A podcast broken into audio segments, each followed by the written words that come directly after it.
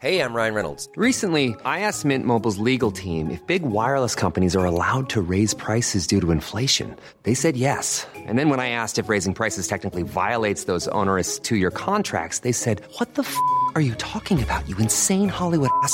So to recap, we're cutting the price of Mint Unlimited from $30 a month to just $15 a month. Give it a try at mintmobile.com slash switch. $45 up front for three months plus taxes and fees. Promo rate for new customers for limited time. Unlimited more than 40 gigabytes per month. Slows. Full terms at mintmobile.com. Heraldo Radio, con la H que sí suena y ahora también se escucha.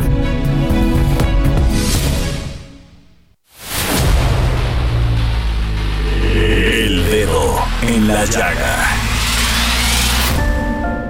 Había una vez un mundo en el que nadie creía.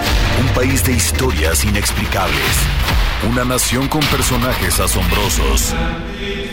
Santo Tomás tenía razón. Hay que ver para creer. El México increíble, las verdades que duelen, la voz de los que callan, el dedo en la llaga. Infórmate, diviértete, enójate y vuelve a empezar. El Heraldo Radio presenta El Dedo en la Llaga con Adriana Delgado. Buenas tardes a todos nuestros radioescuchas. Soy Nayeli Ramírez y en nombre de la titular Adriana Delgado les doy la bienvenida al Dedo en la Llaga este martes 6 de febrero. Vamos a nuestro primer resumen de noticias con nuestro compañero Héctor Vieira. El presidente Andrés Manuel López Obrador se reunirá con Elizabeth Sherwood Randall, asesora de su homólogo estadounidense Joe Biden en Palacio Nacional. De acuerdo con el mandatario, en la llamada que sostuvo con Biden, le pidió recibirla y reunirse con ella. López Obrador dio a conocer las 10 propuestas para Estados Unidos sobre migración, luego de que el pasado 3 de febrero sostuviera una llamada con su homólogo estadounidense Joe Biden, en la que hablaron del tema migratorio. Entre las medidas está la regularización de los mexicanos que llevan más de 5 años viviendo y trabajando honradamente en la Unión Americana, aprobar un presupuesto de 20 mil millones de dólares anuales para apoyar a países pobres de América Latina y el Caribe, donde sus pueblos por necesidad se ven obligados a emigrar, suspender sanciones a Venezuela para minorar los flujos migratorios, así como levantar el bloqueo a Cuba y no obstaculizar su desarrollo con el fin de reducir los flujos migratorios.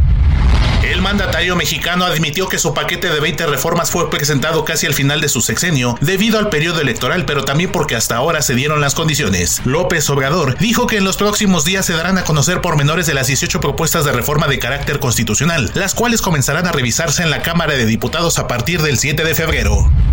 La Secretaría de Seguridad y Protección Ciudadana presentará al Instituto Nacional Electoral un plan para proteger a los candidatos a puestos de elección popular a nivel federal. Así lo informó su titular Rosa Isela Rodríguez, quien por otra parte dio a conocer que este 6 y 7 de febrero autoridades nacionales se reunirán con estadounidenses y ahí manifestarán su opinión sobre el supuesto financiamiento del narcotráfico a la campaña de Andrés Manuel López Obrador en 2006 planteado por la DEA.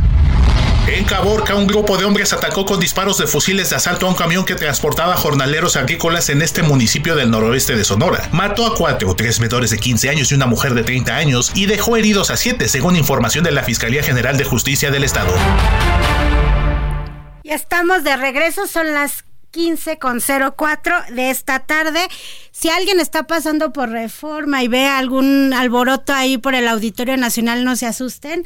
Es que están esperando a todos estos actores de Dune, de esta segunda parte de esta película que fue muy famosa, que se estrenó en el 2021. Y van a pasar por ahí Timothy Chalamet, Zendaya, Josh Brolin, Aston Butler.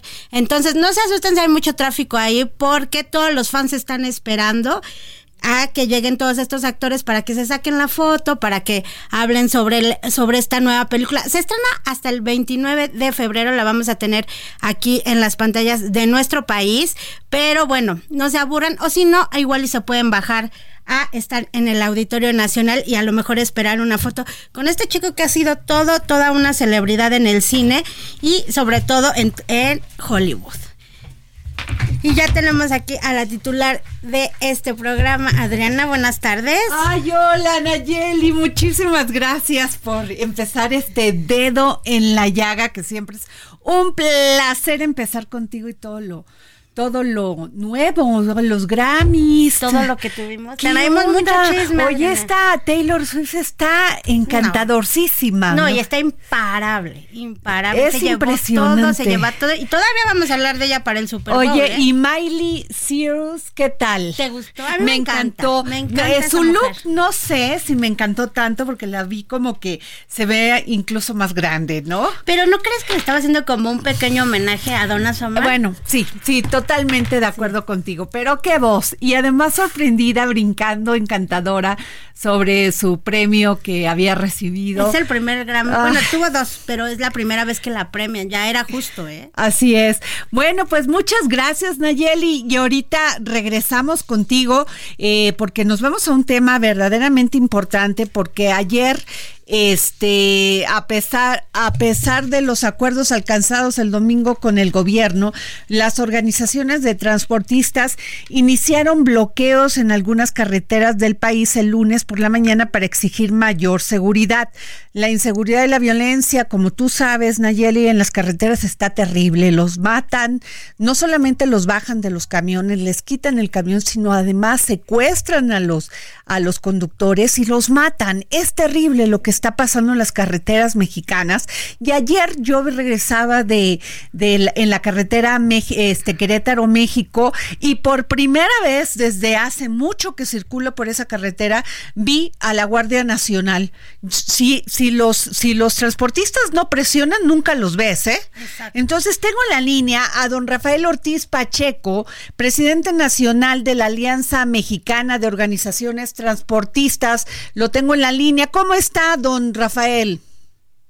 Muy bien, muchas gracias. Buenas tardes. Buenas tardes. Había hablado con usted, don Rafael, hace, do- hace aproximadamente dos semanas, si, si es así, si este Sí. bien recuerdo, y usted me había dicho que habían estado en gobernación y que no, pues básicamente no habían tomado en serio sus peticiones sobre el tema de la seguridad en las carreteras y pues ustedes salieron muy enojados de esa reunión. ¿Qué ha cambiado ahora? Nada.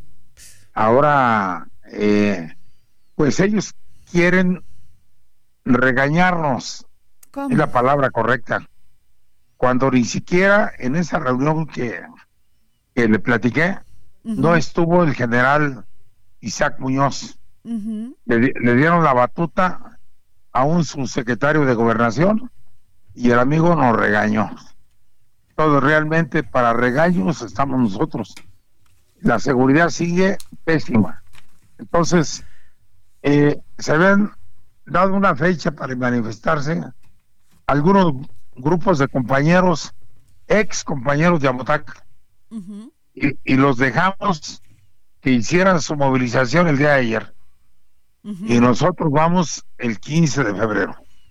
O sea, de plano Ah, no. no. hay no hay acuerdos, no hay el apoyo del gobierno federal para para que ustedes tengan más seguridad en las carreteras que pues con las que en las que este circulan.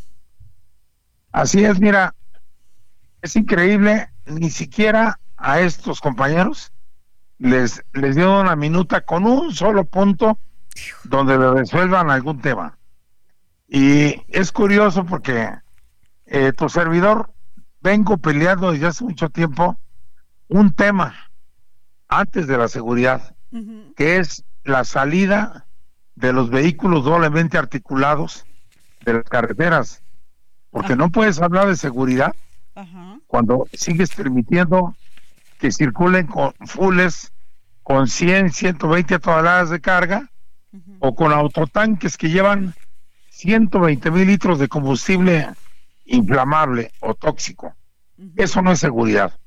Y esto es culpa de la Secretaría de Comunicaciones, culpa de Gobernación y ahora culpa de la Guardia Nacional que vino a tomar el lugar de la Policía Federal, que en sí era corrupta, pues estos cuates le ganaron.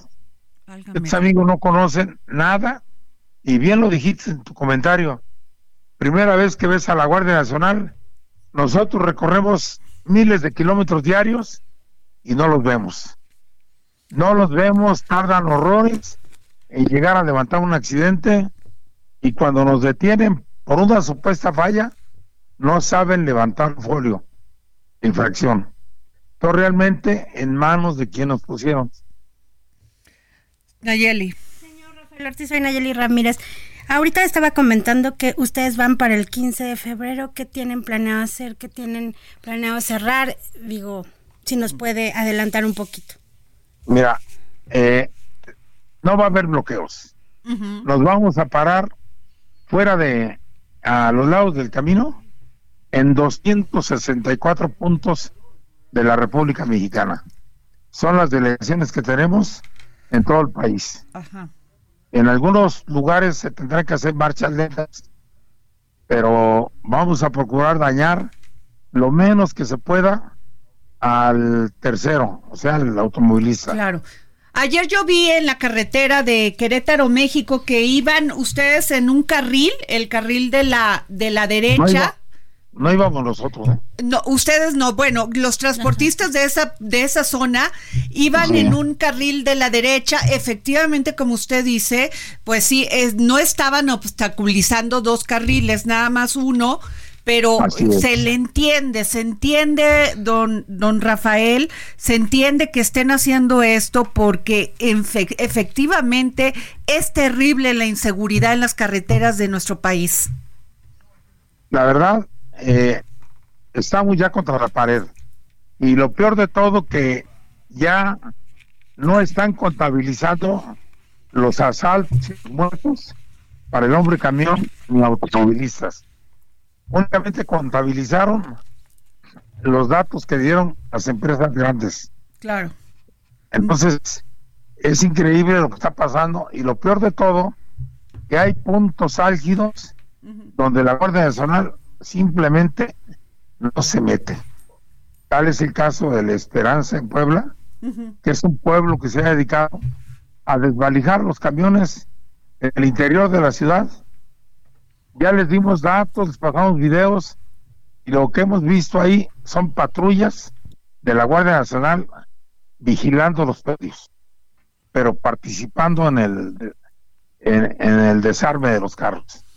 Terri- de veras vamos a estar muy, muy siguiendo esta información, don Rafael Ortiz Pacheco, presidente nacional de la Alianza Mexicana de Organización de Transportistas AC. Si nos permite, vamos a seguir en comunicación para darle seguimiento. Seguro que sí. Muchas gracias. Terrible, Nayeli, lo que están pasando, porque como dice don, don este Rafael. y don Rafael, pues muchas veces son nada más contabilizan los de las empresas grandes, pero ellos que tienen un camión, dos camiones, si te lo quitan, te lo desvalijan, te matan a tu conductor o a tu familiar, porque muchas veces son empresas familiares, ¿quién hace algo? Y son sus ganancias. de a No, lo bueno, mejor es meses. terrible, terrible lo que está Sí, es pasando en este país. Terrible por donde lo veas. Por Si no es un asesinato, es un homicidio, es un Es feminicidio, es un- pero parece que no pasa nada. Bueno, ahí están. Bueno, y, como ustedes saben, ayer el presidente López Obrador eh, presentó reformas constitucionales y son, pues eh, envió 20 iniciativas. Entre ellas está reconocer a los pueblos, comunidades indígenas y pueblos afromexicanos como sujetos de derechos, reafirmar el derecho a la pensión a partir de 65 años y aumentar el monto de año con año, lo mismo para personas con discapacidad, otorgar becas estudiantes de familias pobres, garantizar atención médica integral gratuita. Esto de otorgar becas a, fa- a estudiantes de familias pobres pues, no es lo de Lo jóvenes de- construyendo el futuro, aparte Lo otra. ¿no? Sí, dan. garantizar atención médica integral gratuita, por favor, por el amor de Dios, que los trabajadores y sus familias puedan ser dueños de sus viviendas, pues que no son dueños de sus viviendas. Bueno, ahorita vamos a platicar para es- por eso. Prohibir el maltrato a los animales. Gracias a Dios, gracias a Dios que hay una reforma en este sentido para que aumenten las penas. Prohibir en México el maíz transgénico y el fracking. No otorgar concesiones mineras a cielo abierto. Hacer respetar las zonas con escasez de agua y solo dar concesiones para uso doméstico. Ahí te hablan Ternium. Ahí te hablan Ternium. Y se los deberían de quitar a estas empresas como Ternium, esta cerera que deja a Monterrey, Nuevo León sin agua.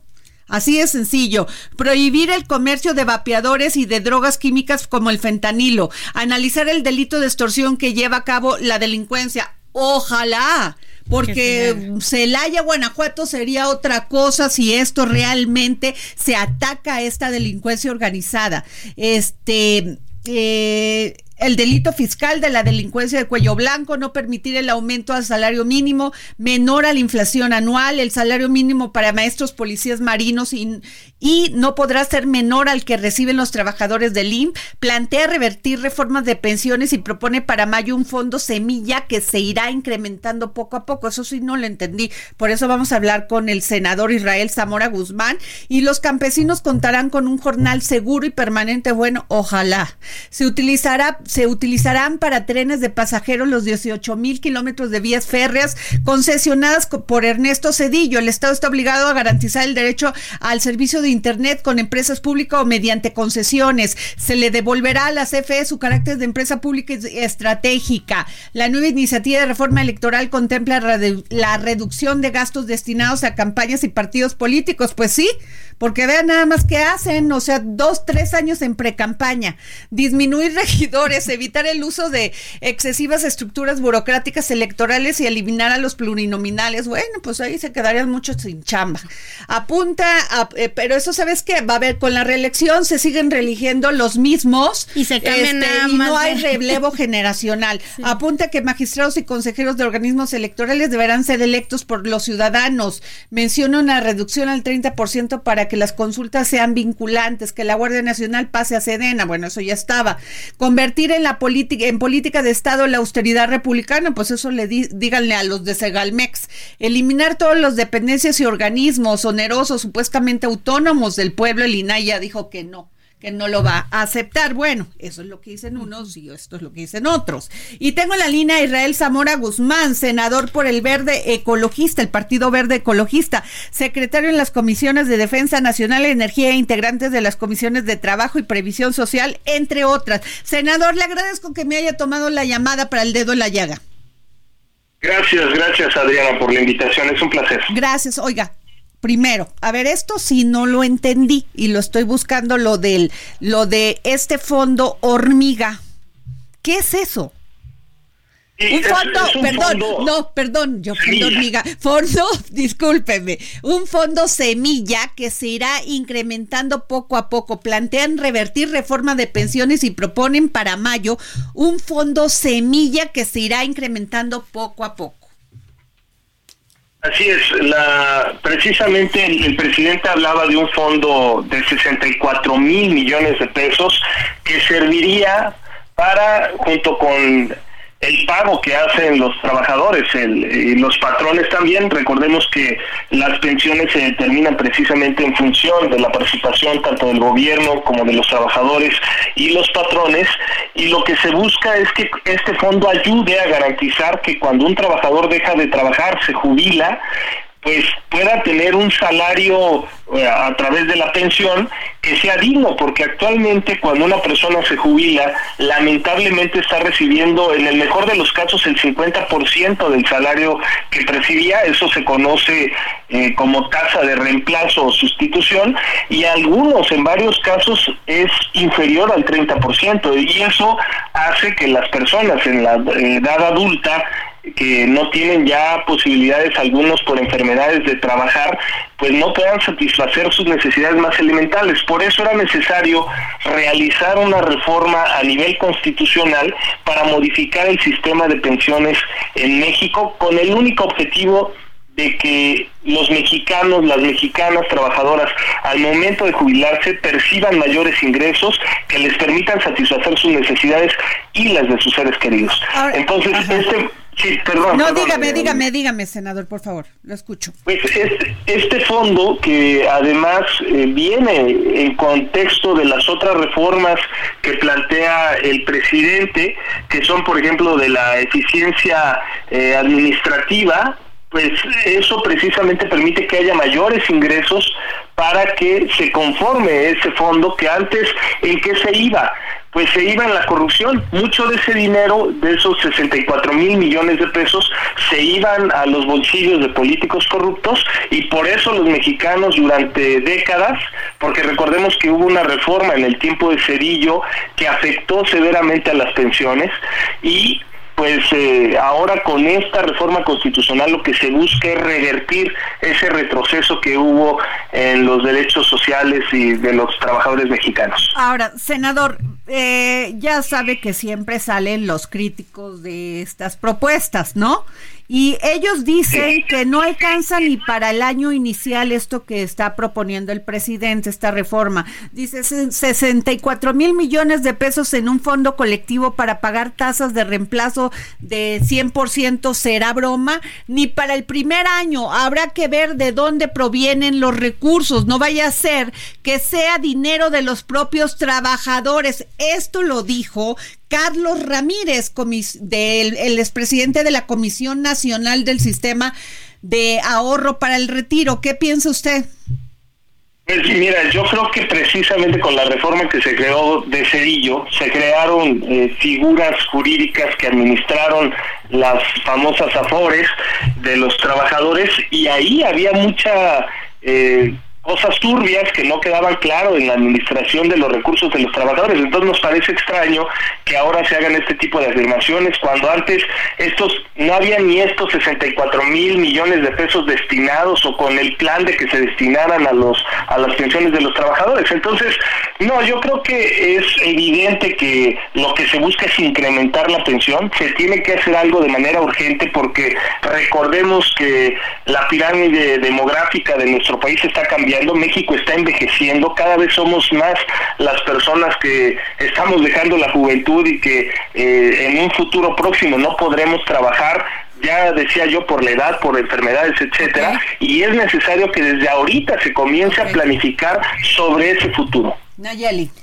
Senador, eh, buenas tardes. A mí me gustaría saber esta propuesta que tienen sobre las becas estudiantes de familias pobres. ¿No es el programa que ya existe o, o cuál es la diferencia?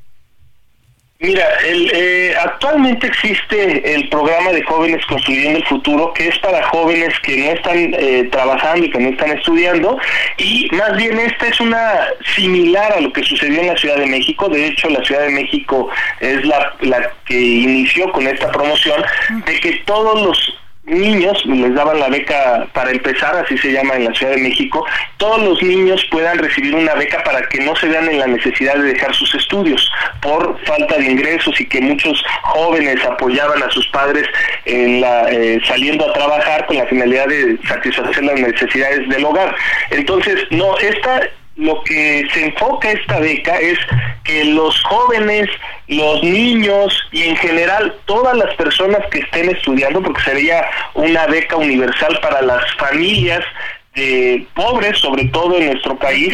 Entonces, es una beca que no existe actualmente. Recordemos que hay algunas becas que son la Benito Juárez, que son eh, para jóvenes universitarios, pero no, esto más bien es establecer a nivel constitucional, reconocer el derecho que tendrían humano los jóvenes estudiantes de recibir una beca que les permita continuar con sus estudios. Yo le quiero preguntar esto, senador, esto de que los trabajadores y sus familias puedan ser dueños de, su de sus viviendas, ¿qué significa? Mira, es, importantísimo que fortalezcamos el derecho humano a la vivienda a nivel constitucional. Eh, México, por ejemplo, en la Ciudad de México está sucediendo, es una ciudad que está se está encareciendo y que está complicando muchísimo a los jóvenes, sobre todo el acceso a la vivienda. Lo que se busca con esta reforma es que a nivel constitucional se comience a organizar todo el andamiaje administrativo, burocrático a nivel federal, a nivel local, con la finalidad de que se garantice ahora sí que todas las personas tengan derecho a una vivienda. No estamos hablando de expropiación, ¿verdad? No, no, no, no, por supuesto. No les van a quitar a los dueños para dárselo a las familias que rentan esos lugares o están ahí, ¿o sí? No, no, no, este ha sido un argumento absurdo que a veces ha manejado la oposición y por supuesto que no. Lo que nosotros buscamos inclusive es fortalecer el derecho a la propiedad privada y precisamente lo que se busca es que todos tengan acceso a ese derecho. Ok, pues mm, se lo agradezco porque viene la guillotina, senador Israel Zamora Guzmán. Gracias por tomarme la llamada para el dedo en la llaga. Te agradezco mucho, Adriana, la oportunidad. Un saludo a tu gran Gracias, gracias. Adriana Delgado en su cuenta de Twitter arroba Adri Delgado Ruiz. Además, te invitamos a enviar tus opiniones y comentarios en texto o por mensaje de audio a través de WhatsApp al 55 2544 3334. Y si quieres escuchar El Dedo en la Llaga de El Heraldo Radio, en cualquier momento y donde quiera que te encuentres, descarga el podcast disponible en Spotify y iTunes. Heraldo Radio, con la H que sí suena y ahora también se escucha. Heraldo Radio, la H se lee, se comparte, se ve y ahora Hey, I'm Ryan Reynolds. At Mint Mobile, we like to do the opposite of what Big Wireless does. They charge you a lot, we charge you a little. So naturally, when they announced they'd be raising their prices due to inflation, we decided to deflate our prices due to not hating you. That's right. We're cutting the price of Mint Unlimited from $30 a month to just $15 a month. Give it a try at mintmobile.com slash switch. $45 upfront for three months plus taxes and fees. Promo rate for new customers for limited time. Unlimited more than 40 gigabytes per month. Slows. Full terms at mintmobile.com. también se escucha.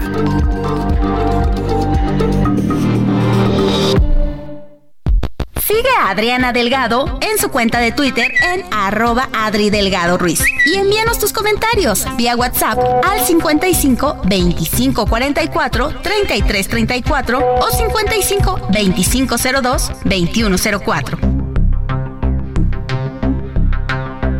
Adriana Delgado entrevista en exclusiva al diputado federal Héctor Jaime Ramírez Barba. Muchos políticos que no terminan una carrera dicen que pues se les pasó el tiempo o pues perdieron el interés por tener un título. ¿Usted qué piensa? que tiene tres. No, pues mira, es que la, la, vida le va dando cada quien sus áreas, pero yo tengo muy presente lo que se llama el principio de competencia. Hace un momento tú me platicabas de toda tu trayectoria periodística y cómo estás hoy, cómo estamos hoy sentados aquí dándome la oportunidad de platicar y tú te das cuenta que vas tomando los retos, pero tú no puedes llegar a un nivel de incompetencia si no te vas preparando. Entonces, yo creo y creo firmemente porque ¿cuál es la máxima expresión de, de, un servidor como cirujano? Cuando otro compañero médico y cirujano te dice, oye, quiero que tú me operes. Cuando alguien te confía tu vida, su vida en tus manos, es muchísima responsabilidad, Diana. Cuando tú con una ley puedes perjudicar a 130 millones de mexicanos, es muchísima responsabilidad y no se vale que llegues a alzar la mano, no se vale que llegues sin tener el contexto y no podemos hacer todo, pero sí tienen que tener la responsabilidad de tomar las decisiones, a saber y entender, y el saber forma parte clave. Entonces, si ese, si eso, si ese decir de los compañeros legisladores este, dice, es que yo no pude, es que no se hace, pues a, mí no me parece tan, tan válido, ¿no? Porque mi papá era un obrero, tuvimos siete hermanos y todos fuimos profesionistas. En este México sí se puede. Jueves, 10.30 de la noche, El Dedo en la Llaga, Heraldo Televisión. Y nos vamos a nuestro primer resumen informativo. Estamos a nuestro segundo resumen informativo. También no me anden este, distrayendo, don Fer. Nos vamos a nuestro, a nuestro segundo resumen informativo. Proyecto de sentencia sobre la prisión preventiva oficiosa que entregó la ministra de la Suprema Corte de Justicia de la Nación, Margarita Ríos Farjad, la cual está programada para ser votada en septiembre de este año, es una propuesta responsable que parte de la realidad de la Procuración de Justicia y sus muchas carencias y necesidades, asegura la ministra en su ponencia. El proyecto busca contar con atribuciones más eficientes y mayor personal comprometido con la persecución de los delitos. El gobierno federal debería tener un papel más activo en el combate a la delincuencia en Chiapas, porque muchas personas están sufriendo por la narcoviolencia, afirmó el obispo emérito de Saltillo, Coahuila, Raúl Vera López. Alertó que lo que está pasando en Chicomucelo, en la zona de la sierra y otros municipios es una situación terrible porque hay enfrentamientos y desplazamientos forzados. Anunciado por todo lo alto como un proyecto novedoso para responder a la demanda de familias de miles de desaparecidos y hacer frente al enorme reto de la crisis forense, que significa al menos 52 mil cuerpos sin identificar, depositados en fosas comunes, en los servicios forenses y en los centros de resguardo, el Centro Nacional de Identificación Humana está siendo desmantelado. En año y medio de operaciones, su plantilla se redujo 70% y se detuvo el proceso de donación de su edificio. El Palacio de Buckingham anunció este lunes que el rey Carlos III fue diagnosticado de cáncer. El monarca británico continuará con sus funciones como jefe de Estado, pero se alejará de sus compromisos públicos durante el tratamiento. En un comunicado, el Palacio informó que el rey se muestra optimista con su tratamiento y espera volver a desempeñar plenamente sus funciones públicas lo antes posible. El peso inició la sesión de este martes con una apreciación de 0.21% equivalente a 3.7 centavos, cotizándose alrededor de 17 pesos con 8 centavos por dólar, con el tipo de cambio tocando un máximo de 17 pesos con 13 centavos y un mínimo de 17 pesos con 5 centavos por unidad.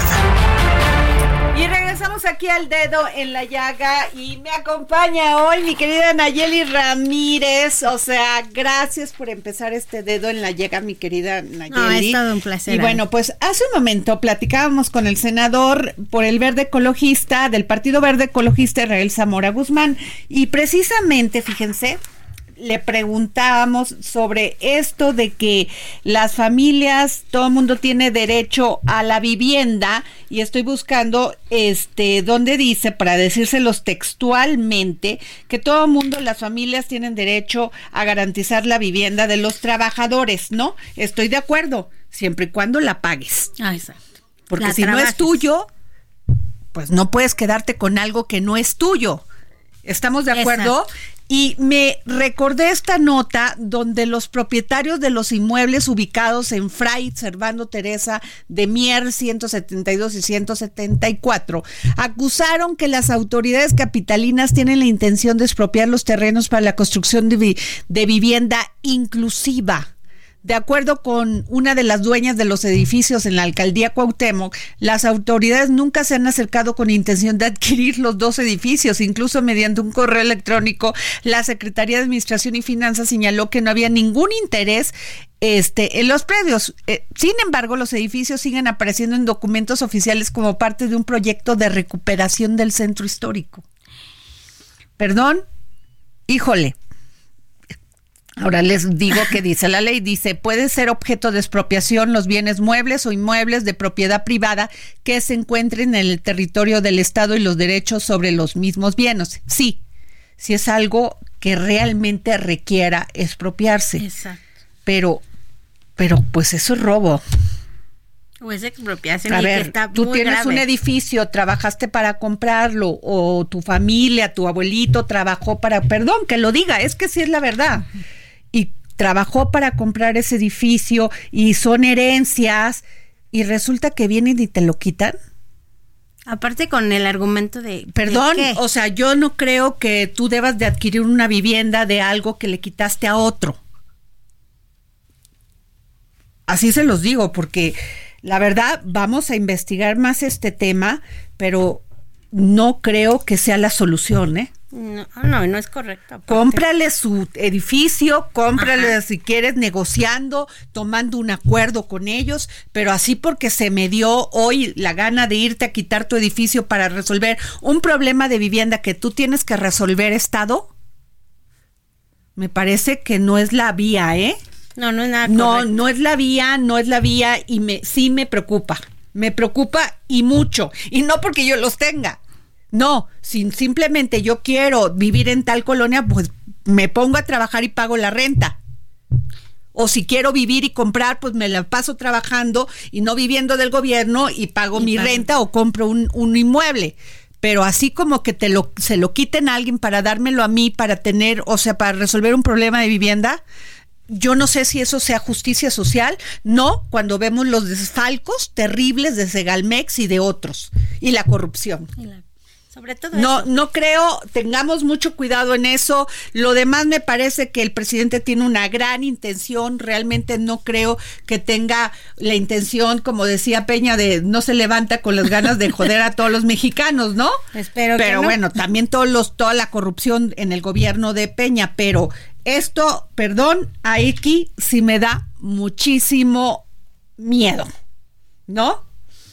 Y, y en el otro tema de darle a los a los jóvenes que son pobres este una beca para que estudien, pues no tenemos ya jóvenes construyendo el futuro. Recuerden que todo lo que hace el gobierno es de nuestro dinero, ¿eh? Y sí tenemos derecho y la libertad para poder decir de dónde van a sacar toda la lana porque luego resulta que ahí viene la inflación, ahí viene todo el tema de la de las crisis económicas y por qué? Porque lo utilizaron para una cosa, lo utilizaron para otra y corrupción también es no saber utilizar el dinero de los mexicanos, ¿eh? Claro. Entonces. ese es su trabajo, saber utilizar nuestro dinero. Totalmente, Nayeli. Entonces, no sé, ahí sí me, me, preocupa muchísimo y ya tengo en la línea, pero ya les dejo la preocupación, ¿verdad? a preocuparnos todos. Y les dejo provecho. Oigan, y este tengo en la línea a Pepe Alemán, corresponsal del Heraldo Media Group en San Luis Potosí, porque ¿qué crees, Nayeli? Vincularon a proceso y en prisión. Fíjate nada más, siete implicados en fraude a pensiones en San Luis Potosí. Luego quieren nuestro dinero. Pues, ¿cómo? A ver, Pepe, ¿cómo estás? Adriana, muy buenas tardes. Efectivamente, hablando de dineros públicos, se habla de eh, estas siete personas que fueron vinculadas a proceso por un juez de control. Por cierto, una de ellas, gerente regional de un banco. Tres funcionarios y tres exfuncionarios de la Dirección de Pensiones, a los cuales se les acusa de desviar inicialmente 200 millones de pesos, eh, como tú bien decías, de la eh, Dirección de Pensiones pero ¿cómo, Pepe? ¿Qué no se habían dado cuenta? Porque según aquí la nota, Pepe, este, fueron a catear este, propiedades y aseguraron inmuebles, joyas, relojes de lujo, bolsas de diseñador, vehículos de alta gama. O sea, ¿cómo no se dio cuenta el gobierno que habían vaciado las cajas de pensiones? Sí, este, encontraron incluso, Adriana, eh, vehículos Tesla ¿Cómo? de alta gama, de funcionarios que no llegan a los 25 mil pesos mensuales en su salario. Bueno, o sea, no puede ser y así quieren nuestro dinero, quieren que confiemos en los en el gobierno, ya sea de uno, de otro, de otro. Pero ahora, o sea, y ahora hasta quieren expropiar. No, estamos... No, no, terrible, Pepe. ¿Y qué dice el gobierno del estado? Y la fiscalía, sobre todo. Claro que la, la eh, esto es la punta del iceberg, Adriana. El, fraude eh, que pudiera comprobarse pudiera ascender hasta 1.400 millones de pesos. Están en la mira por lo menos dos exdirectores de la, de la dependencia de la Dirección de Pensiones del Gobierno del Estado, los cuales tienen abiertas las carpetas de investigación y están en eh, perfeccionando para presentarlas o de, obtener las órdenes de aprehensión en lo que el gobernador Gallardo ha dominado el fraude del siglo. 1.400 millones de pesos de contribuciones de trabajadores burócratas, maestros en activo a ese fondo de pensiones que mediante una triangulación con una empresa fueron a parar a manos de particulares. Ahora te pregunto una cosa, querido Pepe Alemán, corresponsal del Heraldo, del Heraldo Media Group en San Luis Potosí. Eh, el actual gobernador es Ricardo Gallardo, ¿no? Ah, este, ahora, ¿quién era el, el, anterior? Porque este fraude, ¿desde cuándo se está este, llevando a cabo? Esos 200 millones de pesos, Adriana, están, eh, de según la fiscalía, tienen las pruebas de que se eh, perpetró el desvío, el peculado, eh, en los últimos tres años. Sin embargo, el quebranto de la dirección de pensiones pudiera tener al menos tres sexenios anteriores. Es decir, la dirección de pensiones se convirtió, pues no sé si en la caja chica, o en la caja mediana, o en la caja grande, pero lo que sí es cierto es que el quebranto de ese fondo de pensiones, Adriana, de acuerdo a algunos actuarios, es de 3.400 millones de pesos. Ay, no puede ser. Fondo de pensión. Oye, y el, el, el anterior gobernador de que es este antes de Ricardo Gallardo era Gonzalo de los Santos, de Santos, perdón. Juan Manuel. Juan Manuel. Juan Manuel Carreras López del PRI y antes de él Fernando Toranzo Fernández del PRI y antes de él el primer y único gobernador panista, Marcelo de los Santos Fraga. Marcelo de los Santos. Híjole, pues van a tener que investigarlos a todos. No puede ser que quiebren un estado como el de San Luis Potosí así. Efectivamente, ahorita lo que, la, eh, digamos, la opinión pública, el empresariado, las dirigentes de cámaras han pedido que caigan peces gordos, porque solamente han caído empleadillos de segunda y de tercera, a los cuales dicen, bueno, se les adjudican 200 millones, pero según el gobernador son 1.400. No, y dices tú que puede llegar a tres mil y tantos. El, el, quiebre del fondo de pensiones en eso está por los actuarios. Tres mil, más de 3 mil millones de pesos que necesitan para fondear y tener sano ese fondo de pensiones. Eh, la iniciativa privada pide que caigan peces gordos. Hasta el momento no han caído directores o secretarios o eh, este, encargados de despacho de gabinete de los sexenios anteriores. Híjole, qué terrible, la verdad, pobre gente de San Luis Potosí, porque sobre, sobre todo afectas a los maestros, o sea, que son los pensionados, qué terrible, ¿eh? Le, le dan en la torre a la gente que lo necesita, realmente, Pepe.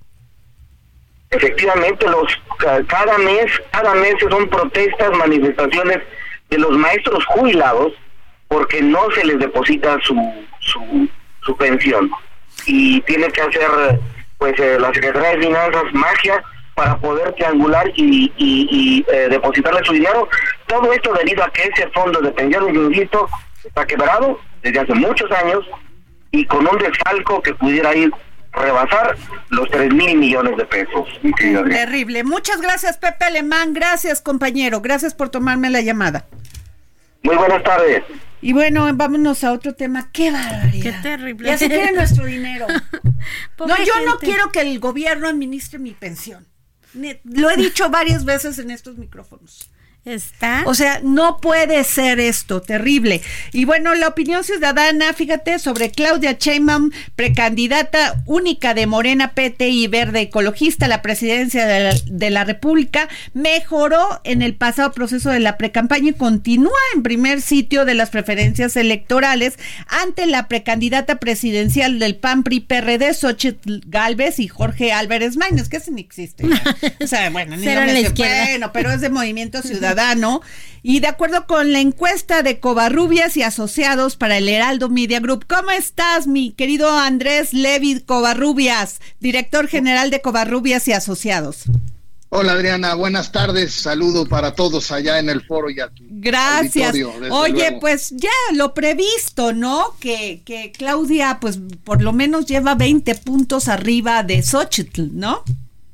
Sí, así es. Y este, y bueno, a nosotros en las mediciones que hemos hecho, pues hemos tenido algunas variaciones, la mayoría dentro de margen, y sí se ha mantenido esta distancia que este, pues eh, primero me gusta explicarla por la parte de la aprobación del presidente, que como se puede ver en esta encuesta, sí, así es, arriba del 70% y además muy sólida porque este hemos a través de nuestras mediciones pues hemos registrado algunas variaciones y creo que sobre todo un par de años atrás pues sí bajó de los 70 a los 60 medios pero no ha, no se ha desplomado en ningún momento y ahorita sigue estando este muy fuerte, ¿no? Oye, Pepe, Andrés, perdón, perdón, Andrés, te quería yo preguntar, eh, la aprobación de Peña este, en estos tiempos, por ejemplo, antes de cuatro meses antes o cinco meses antes de la elección, ¿cuál era? Mira, no recuerdo exactamente la cifra, pero sí te puedo decir que no era de este tamaño, definitivamente.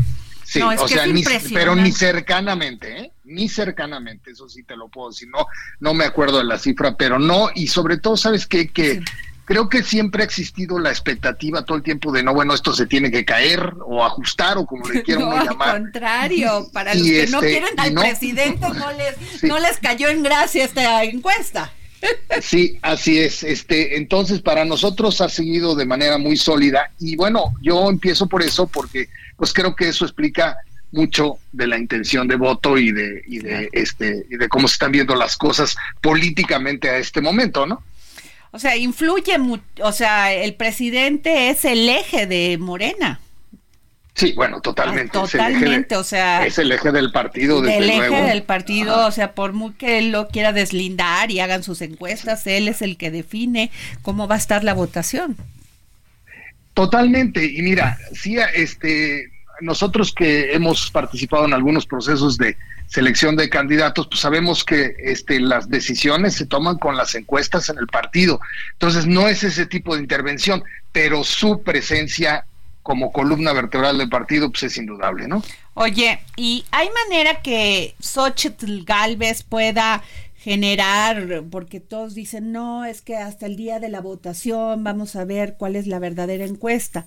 Pero con esta ventaja, este Andrés. Pues mira, yo no puedo hablar más que del momento, no me gusta este, claro, porque no. Sí, pero sobre todo porque lo puedo hacer en lo personal, pero no como investigador basado en las encuestas porque no tengo este manera de hacerlo así. Ah, mira, ahorita nos adelantamos. Ahorita traemos un escenario de que este, la intención de voto favorece a Claudia Sheinbaum de PT Verde Morena con el 57% sobre Xochitl Galvez con un 25% por PAN PRI Y Álvarez Maínez ni existe. Este, bueno, pues no, mira, a ver, ese es es digamos que es la participación, van a, tienen la este, votación que tiene Movimiento Ciudadano, entre un 5 y un 8%, diría yo. Y este, y bueno, él no le está adicionando ni quitando, porque además, si recordamos, pues ni siquiera estuvo en las precampañas. O sea, este, ya llegó cuando ya era este, temporada de silencio entonces, pues tiene un conocimiento bajo y ahorita no podemos hablar. Oye, ¿y puede perder el registro Movimiento Ciudadano? No, yo creo que no lo va a perder. ¿Lo va a mantener? Sí, yo yo creo que sí, que lo van a, este, a mantener, pero pues desde luego que no va a ser una opción de andarse peleando la presidencia desde mi punto de vista. Y nuevamente lo digo, en lo personal, pues no lo veo así, ¿no? O sea, por las encuestas no puedo hablar, pero pues yo diría que van, van a mantener su registro, pero este, teniendo esa, esa votación que, que tiene el movimiento y que sabemos que en unos estados está más fuerte, ¿no? Como Jalisco y, Nuevo León. Pues, este, dime, dime Andrés, por favor. Ah, nada más te quería comentar, este, bueno, ya creo que este, con esta platiquita ya pasamos por todo, nada más te, lo que quería hacer hincapié es que tenemos por ahí una grafiquilla que este, lo que se preguntó es que en estos dos meses de pre-campaña, de lo que viste, este, o lo que te enteraste, o lo que te dijo tu compadre, o lo que sea que, hayas tenido contacto con esta información de candidatas, porque no, insisto, no estaba el candidato, eran eh, o precandidatas más bien, este, si eso te movió un poquito para mejorar, mantenerte igual o empeorar la imagen de, de los de las precandidatas hasta ese momento, ¿no? Y en el caso de las dos, pues el 50% se quedó como que a mí no me pasó nada. O sea, yo pasé de noche por la. Claudia no, no, ni siquiera la imagen me quedó igual. O sea, pasé de noche o porque no me impresionó nada y me quedé igual, o porque no me enteré y me quedé igual. Y en el caso de Claudia sí tiene un poquito de mejora en este que dice un 35%. Yo sí mejoro frente a un 6% que dice no, yo empeoro. Cosa que en el caso de Xochitl funciona un poquito al revés, o sea, quienes mejoraron pesan por un 14% frente a un 20% que empeoraron. Esto, pues desde luego tendrá todos los ajustes y lo que sea necesario a partir de que empecemos campaña formal. Pues muchas gracias, Andrés Levi Covarrubias, director general de Covarrubias Asociados. Gracias. Gracias a ti, Adrián. Un saludo para todos. Buenas tardes. Nayeli Ramírez. Otra vez por acá. No, y siempre. Gracias. Pues ya di un adelantito al principio del programa de todas estas actividades que van a tener los actores de Dune aquí en nuestro país. Iniciaron aquí la promoción de esta segunda parte de Dune en Latinoamérica. Y estuvieron, ayer estuvimos en el Four Seasons ahí. Este, Hijos que a ti te invitan a todos los grandes espectáculos. Y viendo a Timothy, la verdad. Está perfecto, es muy bonito, está guapísimo y muy agradable, ¿sabes? O sea, estuvo muy accesible a las preguntas, contestó todo, muy sonriente. Eh, nos dicen los compañeros fotógrafos que también en las fotos estuvo muy agradable, se posó, se volteaba, todo. Entonces, eso lo, lo agradecen los fans, que ahora ya han de estar haciendo fila en el Auditorio Nacional, porque ahí va a ser la premier ahorita en la noche. La premier eh, mundial ya se presentó una parte en París. Ahora, yo sabemos, sabemos que van a pasar, creo que solo una parte de la película, porque todavía está como embargada la información. Y la vamos a tener en los cines hasta el 29 de febrero pero bueno, con este elenco que es, es Zendaya también que está totalmente ha ganado todos los premios También por euforia. Sí, Zendaya. y también muy agradable, está bien Oye, guapa. este Timothy no es el que anda con Kylie. Jenner? Ajá, Ay, exactamente. ¿Qué tal? Está guapísimo. Muy guapo, ¿sabes? Tiene una carita así. Eh, perfecta. Sí, perfecta, el pelo. Dije, no, Ajá. unos brazos bien torneados. Y... Órale, Nayeli, te mandé a entrevistar a todos, nada más ver a Timothy. y, y bueno, pues dijimos, qué bien, qué buenos sabrosos le ha de dar a, a la Jenner a la, este a la. Jenna, pues, está monísimo. Oye, y Dune es un espectáculo. Es un espectáculo. La segunda parte, la primera, la verdad te voy a ser sincera, se me hizo un poquito lenta. La segunda está espectacular, trae muy buena acción. Y creo que como que ya es, la historia ya está más, más, este, pues más real, porque como que en la primera parte dieron mucha introducción, entonces de repente te perdías. Ok. Pero ahorita está muy buena, eh, la verdad.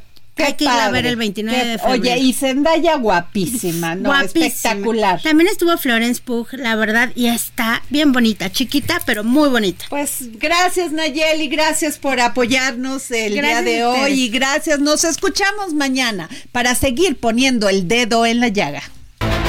El Heraldo Radio presentó El Dedo en la Llaga con Adriana Delgado.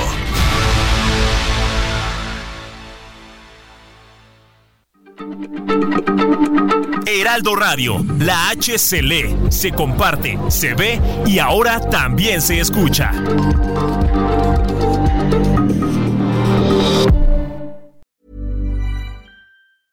Even when we're on a budget, we still deserve nice things. Quince is a place to scoop up stunning high-end goods for 50 to 80% less than similar brands. They have buttery soft cashmere sweaters starting at $50, luxurious Italian leather bags, and so much more. Plus, Quince only works with factories that use safe, ethical, and responsible manufacturing. Get the high-end goods you'll love without the high price tag with Quince. Go to quince.com slash style for free shipping and 365-day returns.